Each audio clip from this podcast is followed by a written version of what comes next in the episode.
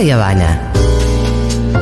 Un programa crocante, pero tiernito por dentro.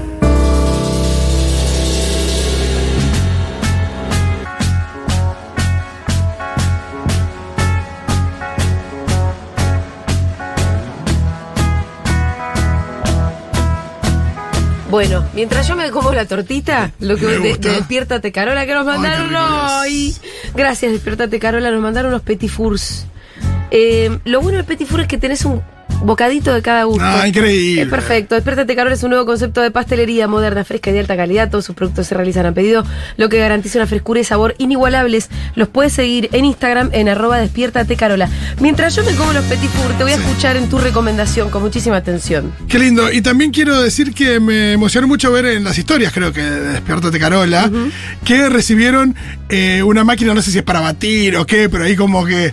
Están agrandando agranda- agrandándose y cuando había como mucho amor eh, recibiendo esa máquina que imagino que les servirá muchísimo para seguir haciendo estas Ahora me, me intriga la máquina para qué era. no, creo que es una mega batidora, pero no la que te compras en Frávegas, ¿entiendes? Claro. Parecía Eh, una batidora, no sí. sé, por ahí era una Como cuando. multiplexora. Cuando la cooperativa recibió el molino. Oh, claro, claro. Y todas las máquinas que tiene Así ahora que la cooperativa. ahora parece la NASA. Sí, sí, sí. Total. Alegría por Despertarte Carola. Bueno, eh, vamos con un especial de movie. Eh, quiero que me cuenten en eh, al 11 40 66 000 11 40 66 000 qué recomendación tienen para hacer de movie. Imagino que tienen movie ¿por qué? Porque de la mano de Futurock, Movie está entregando 30 días gratis de prueba.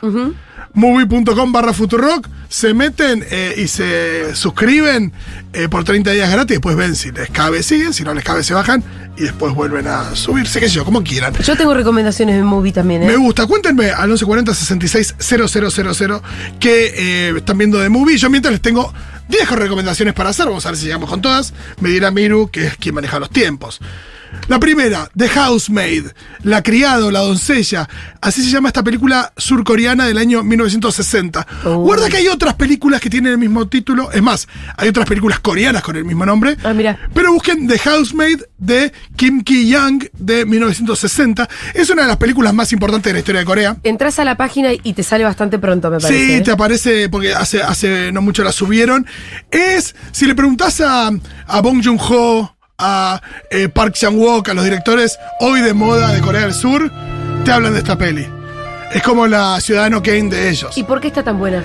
Es una peli que, bueno, como decía, se estrenó en el 60, que cuenta una historia medio a la mano que mece la cuna.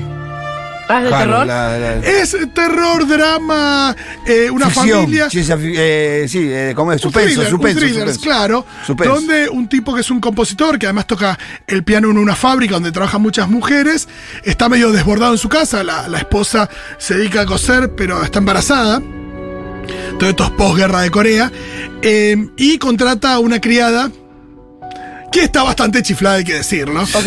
Eh, y que, eh, bueno, tiene una affair con ella, después ella lo manipula. Una cosa así medio también, tipo crímenes y pecados de Woody Allen. Ahí se metió en una también con el afer, ¿no? No, Eh, por supuesto, no, no, no lo quiero. Pusiste mal la barrera, negro. disculpar, No toda pero culpa del que patea eh, ahí, eh. hay un dato de esta película que es tremendo que eh, la mm, actriz que interpretó a la criada nunca más consiguió laburo. Ay, no. Porque se generó mucho odio No. a la gente. Mira vos. Tremendo. Ese es el- Nunca más trabajó. Nunca más consiguió trabajo, digo, en películas. La gente la cruzaba en la calle, en la calle y la insultaba, capaz, ¿no? Ni de actriz, mucho menos de criada. No, olvídate, no. Bueno. Eh, así que bueno, vayan por ahí primero. Después, el otro día, eh, ayer en el Cineclub, eh, charlábamos acerca de em, qué película podíamos ver la semana que viene y demás. Si alguien tiró, veamos un western. Alguien tiró, veamos una película de terror. Alguien dijo, una dirigida por una mujer. Y de repente una de las chicas dijo, che, hay una que es un western de terror dirigida por una mujer. ¿Cuál es? Y está en movie. Es Near Dark, la película Ah. de Catherine Bigelow. Ah. Que es una película que entra en una subcategoría de películas de vampiros de mediados de los ochentas. Sí. Tipo de Lost Boys, tipo Fright Night. eh, que es, eh, cuenta la historia de un pibe en un pueblo en Oklahoma. Que una noche de repente pega onda con una pibita. Medio thriller. Eh, sí, y antes de que, de que salga el sol, la pibita le hinca el diente al cuello. Ah, Después pasa en una, durante el día, el tipo se empieza a quemar con el sol, no sabe qué le pasa. Y pasa una camioneta, todo con los vidrios negros, lo levantan y es justamente una pandilla a la que pertenece esta piba de vampiros que básicamente se dedican a tener una vida nómade y eh, nutrirse de la sangre de la gente Y en van- diferentes Van pueblos. convirtiendo gente en vampiros. Y le dicen a. No, pero al mismo tiempo quienes son. No, no necesariamente convierten, sobre todo consumen. Ah. Pero este pibe está convirtiéndose y le dicen, che, mirá, Ya está. si querés ser de lo nuestro tenés que empezar en esta. Y el chabón se debate entre. Le va quedando humanidad, entonces no sabe si subirse a, la lógica esta o no. Tiene cosas de western, tiene cosas de cine de terror. Eh, está muy bien. Le dije Catherine Bigelow, que es la directora que ganó el Oscar por Hard Locker allá a principios de la década del 2010. Y eh, en ese momento, bueno, después terminó siendo pareja de James Cameron. James Cameron había hecho Aliens, la segunda de Alien. Entonces le tiró un par de ahí de actores. Está Bill Paxton, que es el científico de Titanic. Claro. Está ahí, y hay otro actor también, Lance Henriksen, de Aliens, que está en esta película, está buenísima. Búsquenla, Near Dark. Se llama, eh, en castellano creo que se llamó Cuando cae la oscuridad. Ah. Bueno, no está tan mal. No, para nada. Los vampiros más locos del mundo se tendrían que haber llamado, eh, que no nos llamaría la atención. Vamos con lo siguiente. Sí. Una hermosa película, seguramente la vieron, eh, una gran obra de Todd Haynes, año 2015, Carol, con Kate Blanchett y Rooney Mara como dos mujeres que se enamoran en la década del 50 con todo lo que eso implica. Basada en la novela de Patricia Highsmith, que es quien hizo también eh, las novelas del talentoso señor Ripley, Extraños en un tren, que también fueron traducidas eh, al cine. Y eh, nos cuenta la historia de esta chica aspirante a fotógrafa que trabaja en una tienda departamental que se llama Ciris o Teresa y que un día le, le vende, em, no me acuerdo si es una muñeca o algo, a, no, le vende un tren a una señora que se llama Carol, una señora muy elegante, em, para, para la hija, que esta Carol la hace eh, Kate Blanchett, pero cuando se va, deja olvidados, olvidados entre comillas, sus guantes. Entonces, con la excusa de devolver los guantes, se siguen viendo. Se siguen viendo. Y ahí se arma un romance, pero bueno, en, en esta, esta situación de una sociedad absolutamente ignorante e intolerante. Mucha elegancia, mucha maestría. Probablemente es de las mejores interpretaciones de Kate Blanchett, y eso es mucho decir. De las mejores de Rooney Mara. Eh, lo de Todd Haynes también es brillante en la dirección. Es una película inolvidable. Es una película donde no van a ver a las chicas tijereteando. No, es todo, mucho más. sutil y todo todo, mucho más- mucho más. sugerido. Pero Sí, tiene una carga de erotismo re fuerte la Sí, peli. claro, Porque pero el es deseo como- está presente. Sí, sí, sí, sí. Pero te vas dando cuenta muy de a poco también. Sí, sí, eso, eso es muy hermoso. Vamos con la siguiente. Los paraguas de Cherburgo, de Jacques Demy. Ajá. Película francesa del año 64 con Catherine Deneuve y Nino Castelnuovo. Eh, esa es la pareja principal. Esto es una película musical, pero musical all the way, 100%. Musical Cantan todo el de, tiempo. De nadie dice nada, la gente te canta las cosas. Qué lindo. La música es de Michel Legrand. Es una película que eh, eh, fue, fue quizá la principal referencia para La La Land. Ajá. La La Land tiene mucho de eh, los paraguas de Cherburgo. Eh, búsquenla, es eh, musical la vieja usanza, pero uno está más acostumbrado a los musicales yankees, este francés, eh, con todo lo que eso implica. Y Catherine Deneuve, eh, bueno, hermosa como siempre. Vamos a pasar a lo que sigue, porque no sé cuánto tiempo tenemos y tengo muchas recomendaciones. Y quiero leer algunos de sus mensajes también, de recomendaciones en movie. Todo esto lo cuentan en el movie, ¿eh? Eh, Agnes Barda Sí. la gran directora de la Nouvelle Vague francesa, en mitad de la década del 70 estaba recién parida. Pero con ganas de filmar, una persona que siempre se dedicó a filmar. Tenía, es muy gracioso, porque tenía en su casa eh, equipamiento y tenía más o menos eh, 90 metros de, de cables, Sí. como para, para trasladar su- sus equipos. Vivía en una calle que se llama Rue Daguerre, sigue viviendo ahí, o bueno, en realidad falleció, pero vivió ahí hasta, hasta su fallecimiento hace unos años. Y dijo, bueno, ¿saben qué? Voy a filmar un documental De mi cuadra. de mi cuadra, de los comerciantes de mi cuadra. Voy a ir a preguntarles a todos la misma pregunta. Las mismas preguntas. ¿De dónde venís? ¿Cuándo llegaste? ¿Por qué viniste? Y le voy a mostrar el, el comercio. Y así ella salió con, con su cámara y prácticamente sin, sin equipo de filmación a eh, retratar a la gente de, de su cuadra y con la posibilidad de poder volver cada tanto a eh, chequear cómo sigue, cómo seguía su pequeño retoño, su hijito. eh, porque bueno, el, el tema era que no podía alejarse mucho de su casa ni por tiempos prolongados. Y por eso filmó todo básicamente en su cuadra y salió una película eh, muy hermosa que es un ¿Cómo documental. que se llama? Daguerreotips. Daguerreotips. Esta que la que haces con dos pesos con 50 y salen un éxito, Sí. ¿no? No, eh, hermosa peli. Bueno, es una de las primeras aproximaciones de Agnes Barda al eh, documental que más famosa la hizo, al tipo de documental que más famosa la, la hizo, que es este documental de acercarse a personas no necesariamente conocidas y de alguna manera enaltecer y homenajear a esas personas, eh, retratándolas, gente que no tienen monumento, gente que eh, no tienen eh, una especie de, de hom- reconocimiento por parte Muy parecida, de- muy parecida a la explicación que daba el Piti Álvarez cuando hizo Homero. Ahí está, exacto. Muy parecida, es A exactamente. los Homeros de Francia fue a filmar eh, Barda en la segunda parte de su carrera. Y, y sus últimas películas tienen que ver con eso y son hermosas todas. Vamos a seguir con una película que eh, también es importante por dónde se rodó. Estoy hablando de Happy Together de Wong Kar Wai. En movie hay mucho de Wong Kar Wai. Su película más conocida es eh, Con ánimo de amar, In the Mood for Love. También La es conocida. Chunking Express. Pero, no sé si Julita alguna vez viste una eh, escena de, de detrás de rodaje de, o, o detrás de cámaras de eh, Con ánimo de amar, donde eh, Wong Kar Wai, el director, está dirigiendo a, a Maggie Cheng, la actriz principal, él tiene un busito de El Rojo de Avellaneda, independiente. ¿Ah, ¿En serio? Sí. Tiene ese busito porque una de sus películas anteriores, justamente Happy Together, la vino a filmar acá, en el año 97. Sí, está en la, la peli del estudiante de cine, porque sí, bueno, Wong Kar Wai filmando acá en San Telmo. ¿Por qué no? Cuenta la historia de una pareja de chicos gays que vienen a em, tratar de continuar con su relación a Buenos Aires, también con la idea de conocer las cataratas del Iguazú. Y tienen desencuentros, algunos em, nada, se pelean, se vuelven a amigar, uno consigue laburo en el, en el bar sur, eh, otro, bueno, conoce un poquito la noche porteña. Van, en un momento van a Ave Porco, el, ¿Cuál era el boliche, uno que era parecido, creo que después lo reemplazó en Ave Jungla. Ah, Son boliches medios em, sí. bastante delirantes. Sí, muy de la creme del momento. Sí, sí, muy de, de irte, de ir bien loco a- Sí. al, al lugar. Y, em, ¿cómo se llama esto? Él quiso hacer algo parecido. La peli tiene, tiene un tono así medio Manuel Puig. Eh, Wong Kar Wai era muy fan de Manuel Puig. Algunos dicen que quiso venir a, hacer una, su propia versión de eh, Buenos Aires Affair. Eh, no lo sé. Pero eh, hay también quienes cuentan que, que Pino Solanas les, le, le- le alquiló, le prestó equipos Ajá. durante su estadía, que se extendió más, más tiempo del, del- del pensado. Eh, es una película muy hermosa que además tiene la, la, mm, fotografía de Christopher Doyle, que es el, el tipo que acompañó, el director de fotografía que acompaña a Kar Wai en varias de sus películas. Y eh, bueno, tiene el plus este, ¿no? De que está filmada acá, así que eh, véanla si es que no la vieron. Y si ya la vieron, véanla de nuevo. Happy Together.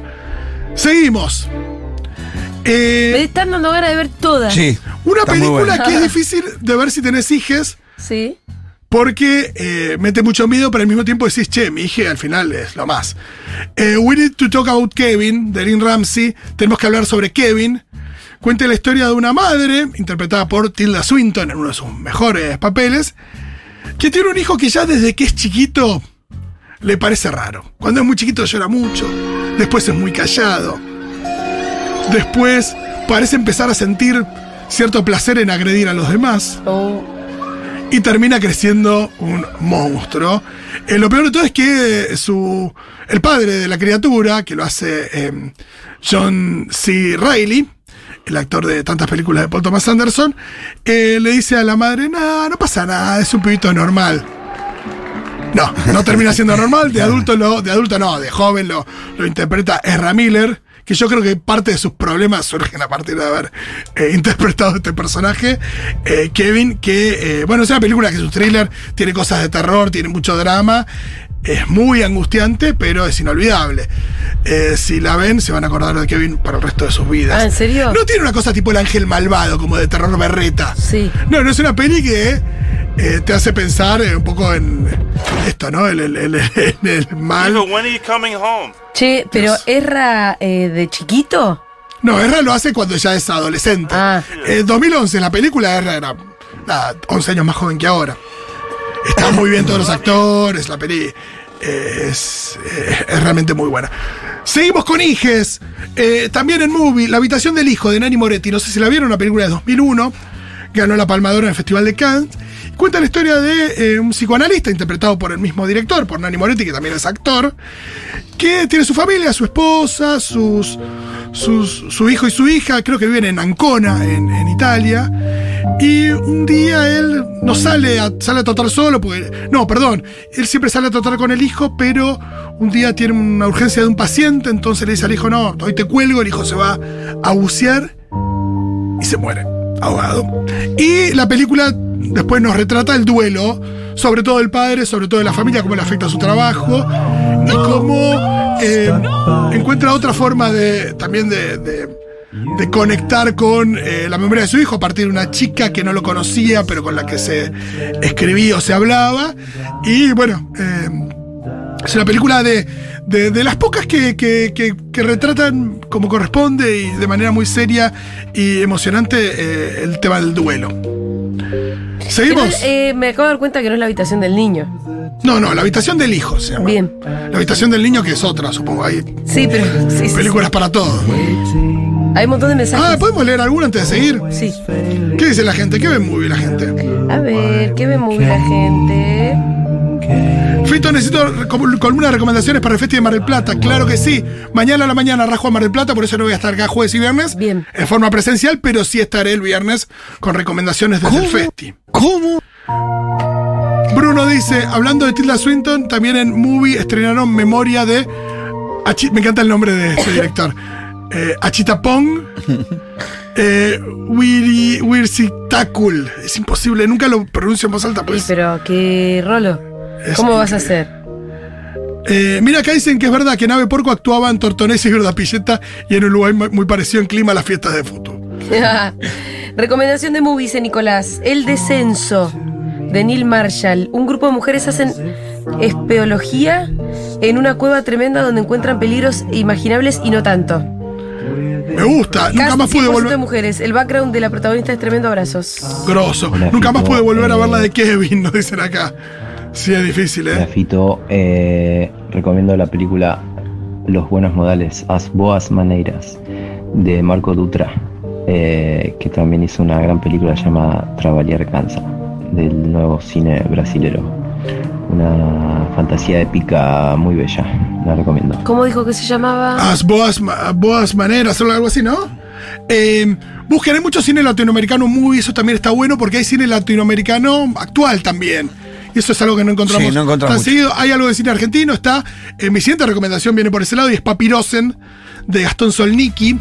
Gastón Solniki hizo algo que, en cierto sentido, puede ser reprochable, que es filmar a su familia, sin filmarse él, pero Ah. filmar a su familia durante una década con una cámara todo el tiempo. Al punto de que la familia ya pierde registro de la cámara. Claro, que es lo mejor. Como el pibe que al cuarto día de Gran Hermano se tira un pedo en cámara porque ya no le importa. Claro. Bueno, esto pasa con la familia de Gastón Solniki en Papirosen, Claro. mostrando, eh, por supuesto, eh, La vida cotidiana. la vida cotidiana, sí, y, y también, eh, nada, defectos y virtudes, y miserias, Miserias y, y- y grandezas. Eh, y la película es muy interesante también retratar. eh, a, a- a una porción de, por supuesto que, que muy pequeña, pero de, de- lo que tiene que ver con la comunidad judía en nuestro país, pero con de determinado sector social también y demás, ¿no? Viajes a Miami, eh, creo que también hay, hay algún que otro mitzvah, eh, y eh, es una película que tiene esa carga también, y es muy interesante de ver porque fuera de joda el tipo consiguió que la cámara desapareciera. Y la familia está Ahí Creo que en algún momento le dice, che, bueno, apaga la cámara, pero nada. Sí. Eh, evidentemente de- de- de- debía haber tenido eh, cientos de miles de horas de, Claro. de- de metraje, pero el resultado es realmente muy... La edición de ese material, lo que habrán sido. Uf, Claro. gran parte del, del laburo, por supuesto. Eh, tengo ganas de ver todas las películas que Sí. están recomendando. Me gusta, tengo otra más. Dale, a, A ver. ver. El sabor de la cereza, una película de la que se habló muchísimo a finales de la década del 90, ganó la Palma de Oro en Cannes. Finalmente fue el, el gran reconocimiento y el momento en que se puso de moda el cine iraní. También se lo estigmatizó, como le dio el cine iraní, como el cine Ahora te inaccesible gusta para la el cine gente. iraní que no se entiende nada. Claro, y era- es fácil de entender. Lo que pasa es que tiene otro tranco y transcurre en lugares que no te resuenan. Eh, a uno le resuena más Nueva York por más que no haya ido nunca, porque lo veo en un millón de películas. ¿Qué sé yo? Los alrededores de Teherán son extraños. Acá la historia es muy sencilla, es la de un tipo que decide acabar con su vida, pero tiene un problema. O sea, tiene ahí los, los medios para, para matarse, pero eh, necesita ayuda porque quiere, no quiere que los las aves de, de- de rapiña, de los alrededores de Teherán, que es Se donde empezó a matarse, se coman su cuerpo. y Necesita alguien que lo entierre. Entonces tiene que dar con alguien a que le diga, che, mira, me Claro. quiero matar. Eh, de respetame mi decisión y después me vas a tener que enterrar. Y bueno, ahí, a medida que, que avanza la película, va juntando candidatos que al mismo tiempo le hacen pensar en su decisión, ¿no? Es una peli. eh, El sabor de la muy cereza. poética, el sabor de la cereza de Abbas Kiarostami. Eh, todo el cine de Kiarostami es maravilloso. Pero bueno, esta está en movie y la pueden ver sin ningún problema. Fito, en Movie vi The Juniper Tree, la película de Bjork. ¿Qué tal es? No la vi. Muy de nerdo, pero recomendadísima. Hermosa su fotografía. Super. Camila Abondancieri, gran apellido de un gran arquero. Dice otra de Agnes Barda que me encantó es Cleo de 5 a 7, claro. Acá hemos hablado de Cleo de 5 a 7, una película de la Nouvelle Vague donde Agnes Barda nos muestra las dos horas de una, de una cantante que eh, gira por París mientras espera el resultado de un estudio médico, que le va a decir si tiene una enfermedad complicada o no. Y bueno, son dos horas que están en tiempo real y eh, muy bien filmadas por Agnes Barda. Eh, ¿Qué más? En Movie D vi The Nest, un corto hermoso sobre unos niños suecos armando una casa del árbol durante un año. A toda la familia. Con segundos por toma. Ah, mira, a ver. Yo lo- me lo pongo ahora en la próxima Qué tanda. bien. eh, The Nest. Chequeen Movie, que en serio es, es una puerta para, para ver cine diferente. No por eso cine más aburrido. Hay una hay un prejuicio muy básico que es el de que es un cine más aburrido, que es un cine. Y hay de todo. Hay de todo de todas las épocas y de todos lados. También para ver realidades de otros lados. ¿Qué sé yo? Hay una película que se llama Mr. Bachman and His Class. Acá la, la he mencionado, la, la clase del señor Bachman, que dura como cuatro horas. Y es de. transcurre en Alemania, en un pueblo creo que es en las afueras de Múnich, que nos muestra eh, las clases bastante eh, diferentes al- por ahí a la, enseñanza tradicional que tiene un, un profesor con sus alumnos, de los cuales muchos son eh, hijos, de, hijos de inmigrantes turcos y, y de otras procedencias, y eh, los resultados que tiene ese tipo de educación. eh, diferente por ahí a, a la tradicional. Eh, la peli es muy, es muy linda también. Eh, ¿Qué más? Tenés a Dolan, Eh, tenés a Agnes Barda, tenés Wong Kar Wai, tenés tenés. Almodóvar. Tenés de todo. Tenés de todo en Movie. Gracias, Fito. Gracias por las recomendaciones y gracias a todo el mundo, a quienes hayan mandado sus recomendaciones de Movie.